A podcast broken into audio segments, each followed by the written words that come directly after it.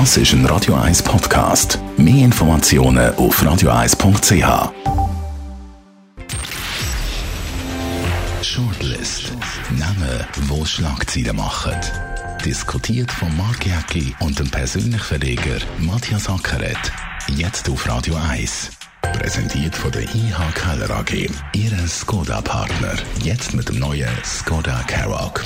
ihkellerag.ch Willkommen zu der Sendung heute mit diesen Namen. Casimir Platzer. Trotz Öffnung am geht der Präsident von Gastro Suisse davon aus, dass viele Restaurants Krise nicht überstehen. Marcel Salaté, die offizielle Tracing-App vom Epidemiolog, kämpft mit Gegenwind aus dem Parlament. Zugeschaltet aus dem Homeoffice via Skype der Matthias Sacker. Guten Tag, Matthias. Guten Tag, Marc.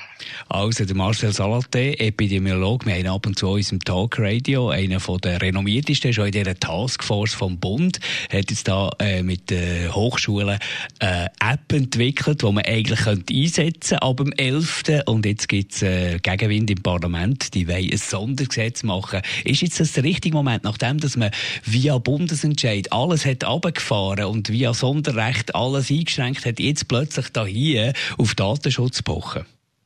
Ja, ich begreife das auch nicht ganz. Es ist ja freiwillig. Also, äh, du kannst ja selber entscheiden, ob du deine Daten gibst oder nicht gibst. Und da wird auch das Problem sein von dieser App. Ich könnte mir vorstellen, dass da sehr viele Leute verhalten sind. Ich finde, äh, die Idee von dieser App, ich habe mir jetzt ein bisschen reingelesen, ist natürlich sehr gut, wenn das funktioniert.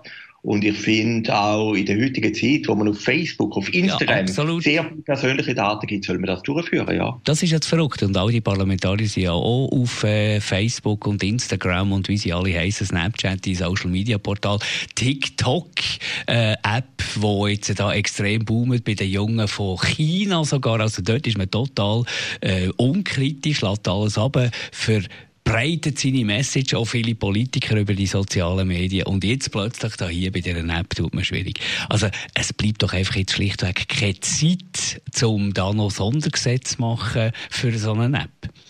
Ja, vor allem, was du jetzt gerade gesagt hast, eine App aus China ist ja doppelt heikel, oder? Wenn, wenn man weiß, dass Chinesen im Prinzip in die Daten könnten die gehen. Nein, da müssen wir jetzt alles machen, dass man das einführt. Äh, es ist noch interessant. Der Blick fährt ja jetzt eine Kampagne mit dem Mark Walder. Er ist ja der Gründer von Digital Switzerland, von deren Organisation, von den Unternehmen, die sich hinter Digitalisierung stellen. Und ich muss für einmal wirklich sagen, das ist eine tolle Idee und, und äh, das soll man doch jetzt auch ein bisschen forcieren.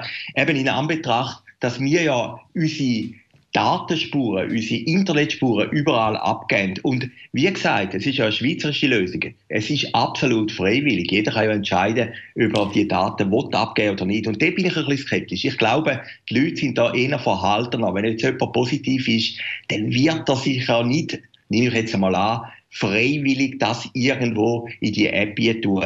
Und von dem her. Gut, es ist ja alles anonym. Es ist ja alles anonym. Du, wenn du jetzt die Meldung. Anonymisiert natürlich, ja. Wenn, wenn du jetzt Aber die Meldung bekommst, Matthias. alles machen, dass man den Virus irgendwie kann stoppen Und heute sind wir natürlich in einer digitalen Welt und wir haben auch die Hilfsmittel von der Digitalisierung und dann sollen wir doch die jetzt auch einsetzen. Und es ist ja alles anonymisiert. Also wenn jetzt du eine Meldung bekommst, dass du in der letzten Zeit irgendwie mit jemandem in, in, oder jemand dir in die Nähe ist gekommen, der Covid-19 hat, dann wird ja nicht gesagt, das ist der Hans Muster, sondern einfach, du bist äh, in Kontakt gekommen, du dich isolieren, gang dich testen. Das ist ja der Sinn von der App. Also es wird da sehr mit, mit anonymen Daten geschaffen. Und, und dann schlussendlich sagt Marcel Salate ja selber auch, dann muss man die App, wenn die Krise durch ist, muss man die App abstellen.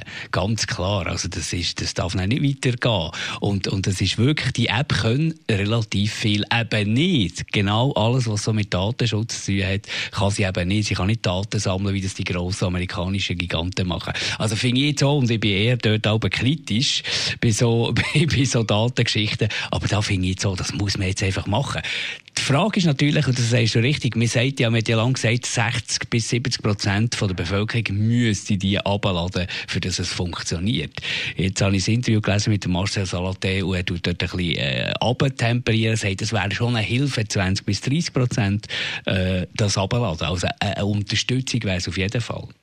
Ja klar, und es hat ja viele ältere Leute, alle, die keine iPhone haben, die kein Smartphone haben. Also ein Wunder sollte man sich nicht erhoffen. Aber ich glaube, in der jetzigen Situation sollte man doch alles machen, wo hilft, dass man wieder in eine Normalität zurückkommt. Und da ist sicher die App der richtige Weg, dass man so etwas könnte machen.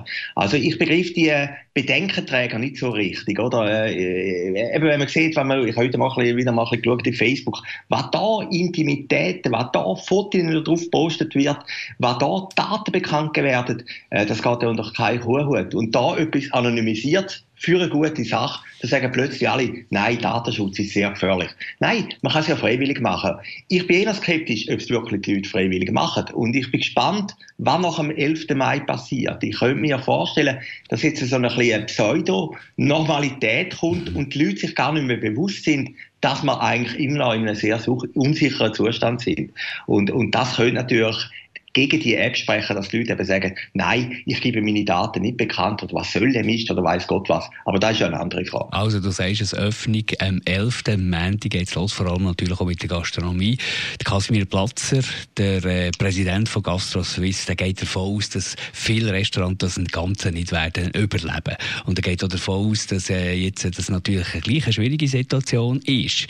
Mit diesen Trennwänden, mit Desinfektion, mit zwei Meter Abstand, mit vier Leuten am ist. Also für viele Restaurants ist trotz Öffnung, die einen haben Freude und, und die meisten freuen sich, aber trotz Öffnung, das ist natürlich äh, nicht irgendeine Entspannung, jetzt auch äh, ökonomisch für Gastronomie.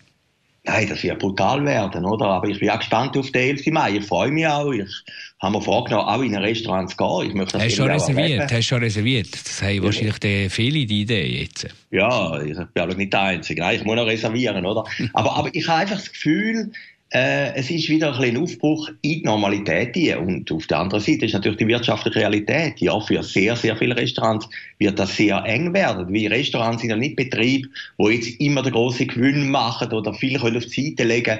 Die haben ganz andere Schwierigkeiten. Äh, interessant ist in der Stadt Zürich. Ich meine, da finde ich jetzt gleich noch großzügig von der Stadtregierung, die sagt, man kann auch Bank- und Sitzplätze gegen aussen dann sagen auf die einen Seite Gastronomen, es hat wieder große Einschränkungen, man sollte auch auf Parkplätze gehen. Das finde ich jetzt auch. ja, du kannst es nie allen richtig machen. Und die Nachbarn, äh, die haben auch nicht Freude, oder? Da gibt es auch schon, glaube ich, erste Einsprachen. Ja, aber das ist ein bisschen Zürich, oder? Ich meine, wenn man halt in der Stadt innen wohnt, dann muss man halt Nachteil von einer Stadt auch manchmal in Kauf nehmen. Also da, da habe ich ehrlich gesagt relativ wenig Verständnis. Wir haben eine außerordentliche Situation. Es werden ja auch nicht so viele Leute ins Restaurant kommen. Der Lärm wird auch nicht so stark sein wie sonst. Also da braucht es auch ein bisschen Toleranz von den Leuten, die sich immer als urban beschreiben, wenn halt auch mal ein bisschen Urbanität kommt. Wer ein Haus kauft unter den Flugsteisen, der gehört halt etwa die. Also jetzt gerade nicht im Moment gehört halt etwa die, wenn ein Flugzeug startet, oder? Also, die Nachteil muss man halt auch können ertragen. Und das habe ich jetzt echt nicht ganz begriffen, dass die Quartiervereine schon sagen, nein, wir gehen dann rechtlich vor, wenn da irgendetwas passiert. Das ist doch wirklich im besten Sinn zwinglianisch, oder? Äh, ich meine, ist Und ja nicht solidarisch, oder? Ja. Nicht solidarisch ja, gegenüber den Gastronomen, die jetzt ja auch gelitten haben. Genau. Aber, aber ich finde das einfach ein bisschen kleinbürgerlich. Aber äh, du sagst, es werden nicht viele Leute ins Restaurant gehen. Ich glaube, das Gegenteil ist der Fall. Ich glaube, die Restaurants werden überbucht sind. Natürlich haben einerseits weniger Plätze und andererseits wollen doch die Leute, das ist ja die erste Anlaufstelle, wo du rausgehst. Der, der, der erste Punkt, Ausgang, ist ja ein Restaurant. Dort kannst du irgendwie die bedienen, dort siehst du andere Leute, dort lebt Ich könnte mir vorstellen, dass das ein Riesenbedürfnis ist. Oder vielleicht ist es einfach nur bei mir ein Riesenbedürfnis. Ich gehe ab und zu gerne mal auswärts essen. Und mir hat das jetzt echt gefällt. Mehr als Clubs und Bars.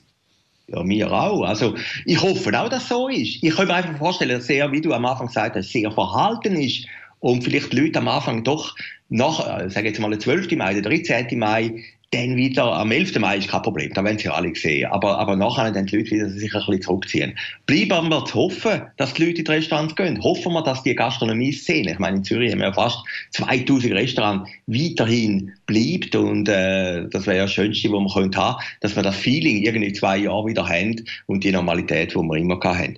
Ich habe auch einen interessanten Artikel gelesen diese Woche, wenn ich einen Satz noch darf sagen, über das Hallenstadion. Das vergisst man ganz, das Hallenstadion zum Beispiel. Einfach nur ein Großbetrieb in Zürich hat existenzielle Probleme. Also das zeigt ja gleich, dass das Corona so viel verändert hat und wir gar nicht mehr imstande sind, alles wahrzunehmen, wo jetzt irgendwo in einer Schwierigkeit steckt. Und äh, das wird man jetzt in den nächsten Monaten sehen, die Flurbereinigung, die eigentlich da angerichtet worden ist. Danke vielmals, Matthias Sackert, für mitzudiskutieren. Danke euch für zuzulassen. Die nächste Shortlist wieder in einer Woche. Shortlist mit dem Mark Jäcki und dem Matthias Ackeret. Zum Nachlesen und Abonnieren als Podcast auf radioeis.ch.